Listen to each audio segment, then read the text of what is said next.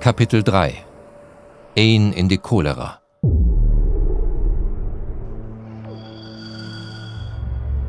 Logbuch der Gutenberg Wir machen gute Fahrt. Steuermann Rickmers betritt die Brücke und übernimmt vorübergehend das Kommando. Der Kurs lautet jetzt Nord 54 Grad.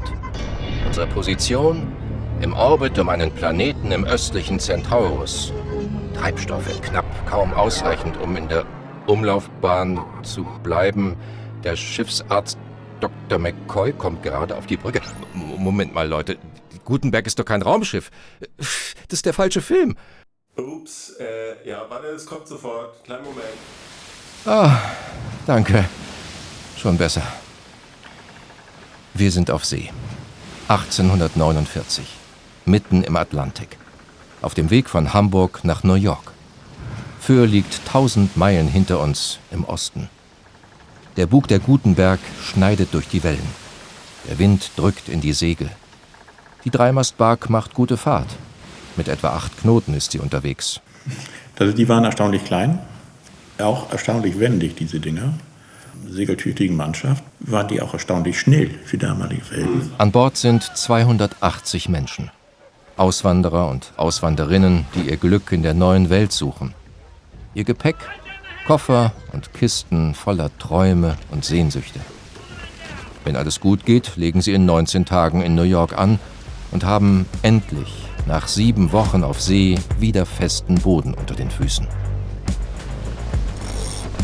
Dass die Gutenberg so präzise auf Kurs ist und so flott vorankommt, ist auch Jürgen Rickmers zu verdanken. Gerade 21 Jahre jung hat er die Position als Steuermann auf dem Schiff bekommen. Man lässt sich das patentieren und dann sieht man zu, dass man da an Bord in eine höhere Position kommt. Kapitän auf der Gutenberg ist Ocke Flor, Jürgen Rickmers Onkel und Mentor. Er fährt für die bekannte Hamburger Reederei Sloman, die hauptsächlich Auswanderer fährt. Jetzt machen sich die langen Winternächte in der Seefahrerschule auf Föhr bezahlt. Hier hat Jürgen Rickmers gelernt, mit all den Hightech-Instrumenten der damaligen Zeit umzugehen. Mit dem Chronometer, dem Magnetkompass oder dem Sextanten.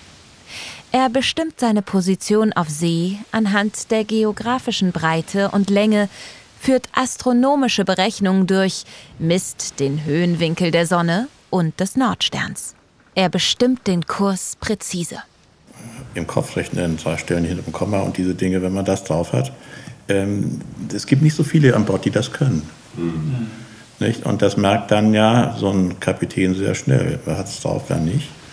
Und äh, wenn es um die Besetzung von irgendwelchen Posten geht, dann nehmen wir lieber den. Das GPS, das uns heute auf Knopfdruck in jeden Winkel der Erde leitet, wird erst 100 Jahre später entwickelt werden. Rickmers muss auf sein Wissen, sein Können und seine Sinne vertrauen. Und das macht er. Erfahrene Seeleute wie er hören am Plätschern der Bugwelle, wie viel Fahrt sie gerade machen. Auch das hilft, die Position zu bestimmen, wenn der Blick in die Sterne nachts von Wolken versperrt ist.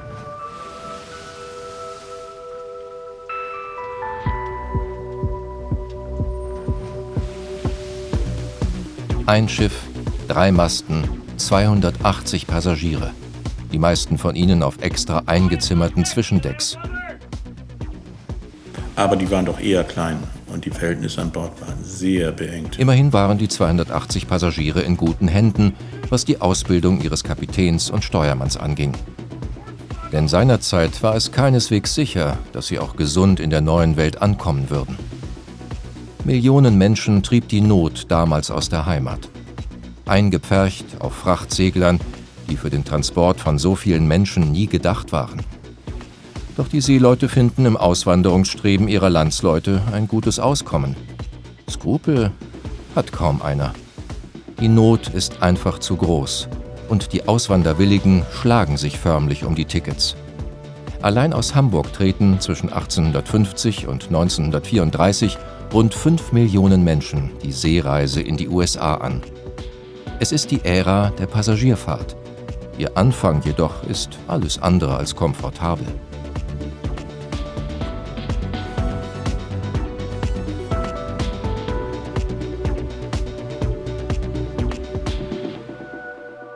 So sind etwa an Bord des Seglers St. Andrew, den Rigmas später als Kapitän führen wird, mit seinem Bruder Ingwert als Steuermann, 193 Passagiere.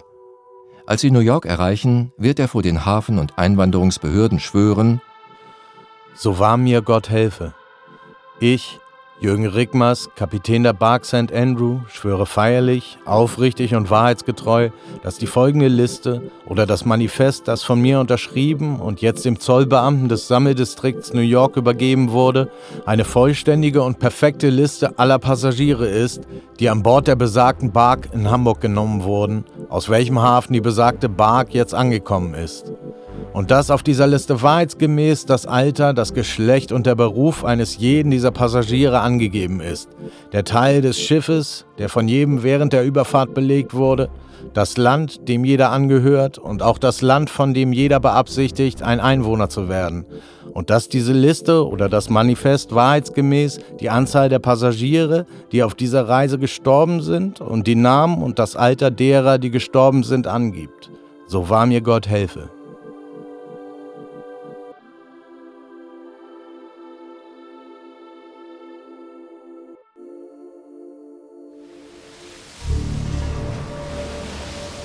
Zurück auf die Gutenberg, zu Steuermann Jürgen Rickmers, der gerade nach New York segelt. Unter den Auswanderern, die wochenlang an Bord des Seglers ausharren und New York sicher erreichen, sind auch der damals 15-jährige Edward Bruckner, Passagier Nummer 3, und der doppelt so alte Bauer Joach Butzon, Passagier Nummer 93. Dass sie sich noch einmal begegnen werden, können sie zu diesem Zeitpunkt nicht ahnen. Schon gar nicht unter welchen Bedingungen. Bruckner wird fünf Jahre später im Sezessionskrieg im 83. Regiment der New York Infantry auf der Seite der Union kämpfen. Butzon wird ihm gegenüberstehen, auf der Seite der Konföderierten im 33. Regiment der Tennessee Infantry. Doch jetzt stehen sie an Deck der St. Andrew und schauen drei Mädchen vergnügt beim Spielen zu. Die drei Mädchen das sind die Schwestern Minna, Auguste und Luise, 9, 12 und 14 Jahre jung. Sie haben die Passagiernummern 87, 88 und 89. Was aus ihnen werden sollte, ist unbekannt. Bekannt ist, dass Jürgen Rickmers am 20. April 1849 Tat Braren aus seinem Heimatdorf Süderende heiratet. Sie ist gerade 20, er ist vier Jahre älter. Das frisch verheiratete Paar erwartet in wenigen Monaten sein erstes Kind. Am 14. November 1849 wird die Kleine geboren. Sie wird Elena heißen, genau wie ihre Großmutter. Doch da ist Rigmas längst schon wieder auf großer Fahrt. Hier muss er sich mit dem Elend an Bord herumschlagen. Auf den Schiffen krochen die Maden in jeden Winkel. Es roch schrecklich und die kleinen Würmer waren überall und fraßen alles an. Tausendmal schlimmer als Kakerlaken fraßen sie die Kleidung an. Selbst Leder war nicht sicher vor den hungrigen Biestern, sodass es kaum mehr ein Kleidungsstück ohne Löcher gab. Nachts im Bett fielen sie von der Decke auf die schlafenden Passagiere herab, mitten in ihre Gesichter. Und das waren sprichwörtlich noch die kleinen Probleme. Es wird von Auswandererschiffen berichtet, auf denen es für 544 Passagiere nur vier Toiletten gab. Und auch groß und klein wurde der Arsch auf dem Bord und bei schlechtem Wetter und überdampfenden Seen ist es schwer vom Köttel zu kommen. Ne? Die hygienischen Umstände waren katastrophal. Das war fürchterlich, kann ich mir sehr gut vorstellen. Hat nicht gut gerochen. Um das Schiff von Ungeziefer zu befreien, verbrannte man üblicherweise Teer, der mit glühenden Ketten geschmolzen wurde. Das war die Desinfektionsmethode der damaligen Zeit. Es war jedoch brandgefährlich.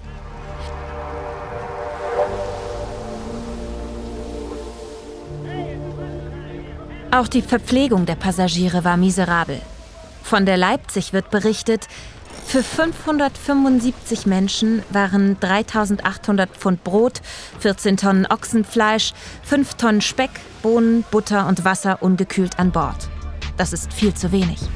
Zu trinken gab es teils nur einen Dreiviertel Liter Wasser pro Tag.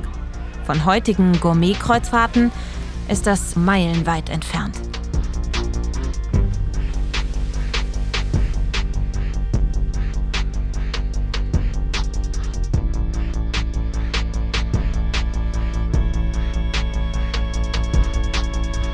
20 Jahre später wird ein anderes Segelschiff der Hamburger Reederei Sloman traurige Berühmtheit erlangen.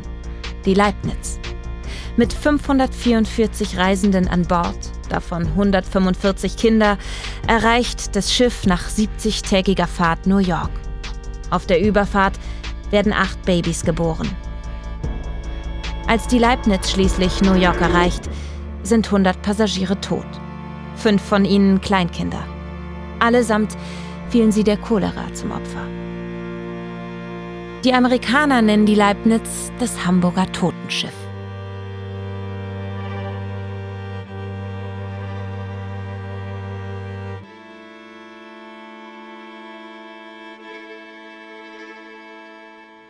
Zurück auf die Gutenberg, zu Steuermann Jürgen Rickmers, der gerade nach New York segelt. Auch hier grassiert die Cholera. Johannes Jensen, ein Enkel von Rickmers, hielt die Erinnerungen seines Großvaters fest.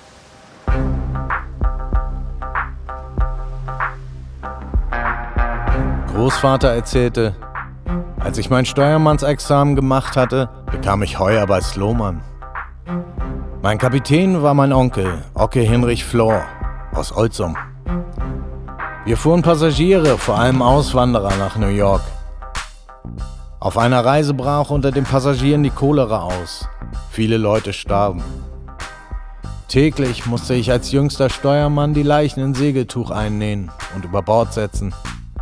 Einmal, als ich mittags die Runde durchs Schiff machte, stand ein breitschultriger Däne angelehnt am Schott und löffelte mit Behagen seine Erbsensuppe. Er meinte, dass ihm die Cholera wohl nichts anhaben könne. Eine Stunde später rief ein Matrose: Ich eilte hinzu und sah eine Leiche zusammengekrümmt auf Deck liegen. Es war der große Däne. Um der Ansteckungsgefahr zu begegnen, habe ich ab und zu einen Schnaps getrunken.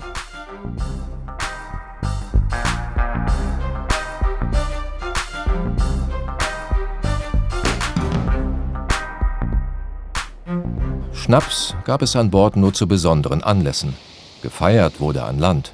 Auf See wurde gearbeitet. Es gab immer allerhand zu tun.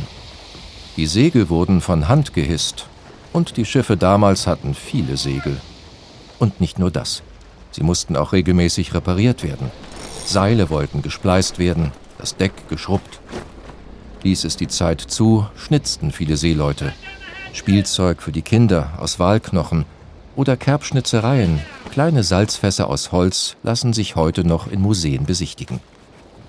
Einige Seefahrer griffen auch zum Zeichenstift und malten oder verfassten Gedichte und schrieben Briefe an ihre Liebsten.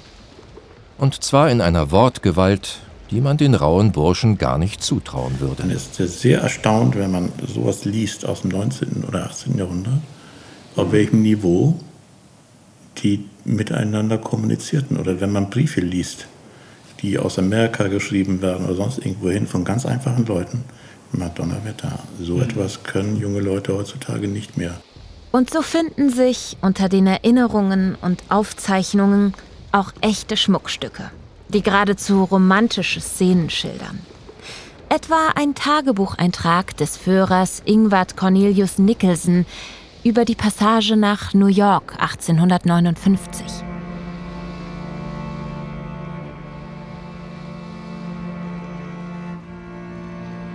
Eines Abends betrachteten wir ein prachtvolles Schauspiel. Es war nämlich die untergehende Sonne, worauf unser aller Augen sich wendeten. Es war das Schönste, was ich je in meinem Leben gesehen habe. Rings um uns war das Kräuseln der Meeresfläche, durch keinen Gegenstand unterbrochen, bis zu unserem Horizonte hin.